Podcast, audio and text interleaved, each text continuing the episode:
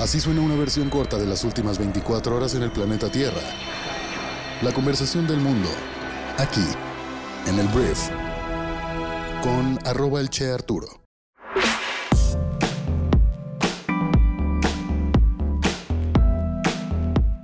Hola, muy buenos días, bienvenidos a esto que es el brief para este jueves primero de abril. Yo soy Arturo Salazar, uno de los fundadores de Briefy, y vamos a empezar a escuchar el resumen con las noticias más importantes para el día de hoy. Comencemos hablando de México y vamos a hablar de Andrés Manuel López Obrador, porque el día de ayer se determinó que durante el actual proceso electoral el presidente Andrés Manuel López Obrador ya no podrá usar sus conferencias mañaneras para difundir logros de su gobierno, presumir programas sociales, elogiar o atacar gobiernos locales, ni hacer comentarios sobre los comicios y se deberá limitar a presentar información neutral sobre educación, salud y protección civil, fue lo que determinó la Sala Superior del Tribunal Electoral Federal. Por unanimidad, las y los magistrados concluyeron que, de lo contrario, el mandatario así como las concesionarias de radio y televisión que difundan las mañaneras corren el riesgo de violar el artículo 41 de la Constitución, que ordena suspender en periodo electoral la difusión en medios de propaganda gubernamental, tal como logros de gobierno, avances de desarrollo económico, social, cultural o político, o beneficios y compromisos cumplidos. La sentencia, a cargo de la ponencia del magistrado Felipe Fuentes Barrera, advierte que, tal como han sido hasta ahora, las conferencias matutinas del presidente sí tienen elementos de propaganda gubernamental indistinguibles de los aspectos meramente informativos y que ello puede violar la Constitución en el contexto del proceso electoral en curso. Entonces, Andrés Manuel pues claramente va a contestar el día de hoy. Vamos a ver qué nos dice Andrés Manuel. Ahora hablemos de economía también en México, porque el día de ayer la Secretaría de Hacienda mejoró el pronóstico del Producto Interno Bruto por avance de la vacunación y según Hacienda, la economía crecerá 5.3% este año 2021. Aún con una pandemia activa, la Secretaría mejoró su perspectiva de crecimiento económico de México para este año y se prevé que sea esta, esta tasa del 5.3% desde una estimación previa del 4.6%. En 2020 el Producto Interno Bruto tuvo una caída del 8.5% en comparación con 2019, lo que representa la mayor caída económica desde 1932, esto por supuesto por el tema del COVID-19. Ayer Hacienda destacó que esta proyección mejoró derivado del fortalecimiento del mercado interno, que se ha visto beneficiado por el avance de la campaña de vacunación en contra del COVID-19. Aquí se les olvidó decir a los de Hacienda que es por el avance de la campaña, pero en Estados Unidos, no tanto en México, que la demanda de Estados Unidos empieza a volver a la normalidad y eso pues también exige que los mercados mexicanos exporten más productos a Estados Unidos. Entonces, pues también hay que ser francos al respecto, Hacienda. Pero bueno, también en México estamos mejorando un poquito el tema de la vacunación. Muy poquito. Entonces, bueno, se dice que también hay un mayor dinamismo en la economía mundial, incluida la recuperación de los precios globales del petróleo. Para el año 2022, Hacienda estima un crecimiento económico para el país del 3.6%. Por lo pronto, para el año 2021, el que va en curso, la estimación es del 5.3%. Hablemos de Estados Unidos porque el presidente de Estados Unidos, Joe Biden, ayer pues hizo una de las cosas más relevantes que ha hecho hasta ahora en su gobierno, porque se presentó un plan de infraestructura estadounidense por 2.25 billones de dólares. Entonces, este American Jobs Plan, como lo denominó el presidente, establece un programa de 8 años que incluye 620 mil millones de dólares para el transporte y 650 mil millones de dólares para iniciativas como agua más limpia y banda ancha de alta velocidad. El plan de Biden también asignaría 580 mil millones de dólares a la fabricación estadounidense, que incluiría 180 mil millones de dólares para un mayor programa de investigación y desarrollo no, no relacionado con el programa o los programas de defensa militar y 400 mil millones de dólares para el cuidado de personas mayores y discapacitados. Esto tendría que ser aceptado por el Congreso y por el Senado, en el cual los demócratas tienen mayoría, lo cual parece ser que no va a haber muchos problemas. Y las consecuencias de esto ayer pues fue que los mercados se pusieron de muy buen humor y tuvieron ganancias en Estados Unidos y también en México, porque estamos bastante afectados por los gringos. Entonces, bueno, se viene este gran paquete de infraestructura, 2.25 billones de dólares. Y hablando de Estados Unidos todavía, hablemos de la relación entre China y Estados Unidos, porque hemos hablado de lo que China ha estado haciendo en Hong Kong. Lo más reciente, que lo platiqué creo ayer o antier, es que eh, se establece que China tiene más control sobre las votaciones y la forma en la que los habitantes de Hong Kong eligen a sus representantes y le dan muchísimo poder a China sobre esta ciudad-estado. Entonces, ante todo esto y muchas cosas que han pasado a lo largo de estos años, el día de ayer Estados Unidos reafirmó formalmente que Hong Kong ya no disfruta de la autonomía prometida por China y que por tanto no merece el trato de favor de Estados Unidos, exhortando a Pekín a cesar de desmantelar las instituciones democráticas del territorio. Te cuento este, este concepto que es la parte de el trato de favor.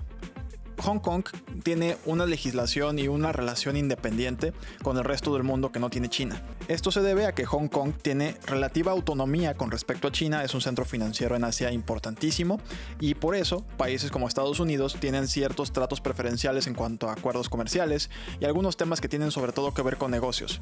Entonces, como Pekín, según Estados Unidos, está desmantelando la democracia de Hong Kong, pues están considerando los gringos que ya no merecen este trato de favor por parte de Estados Unidos.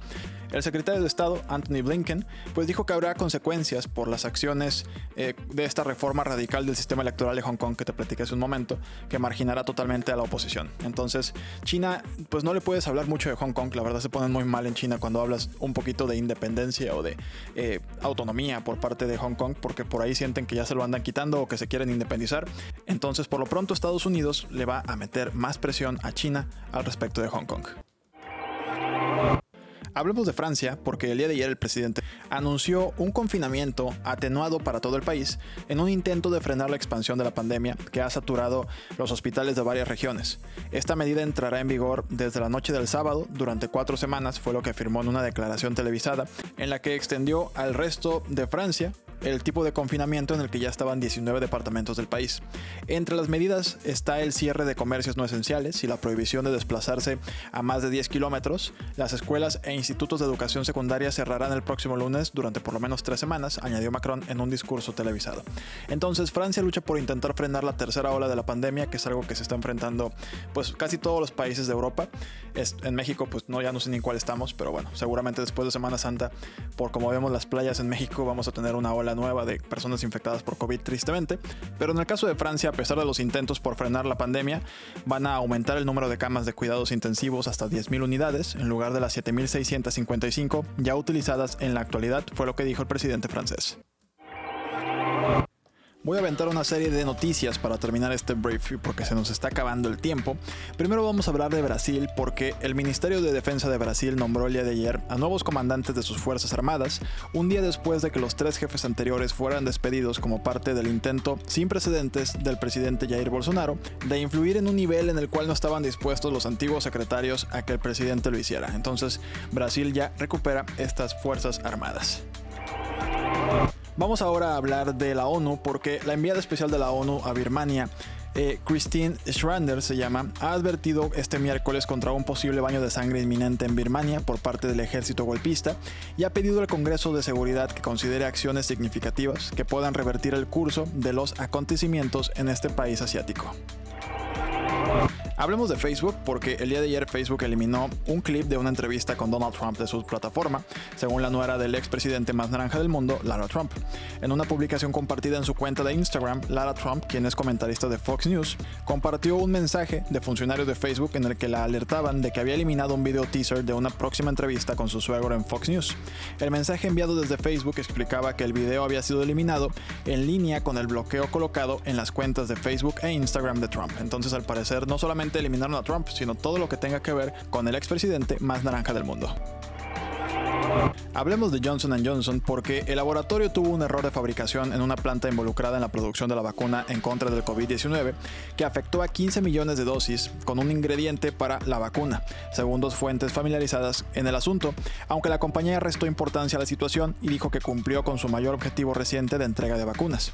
No se espera que el problema cambie la expectativa del presidente Joe Biden de que Estados Unidos tendrá suficientes vacunas para que todos los adultos en mayo tengan una vacuna en Estados Unidos.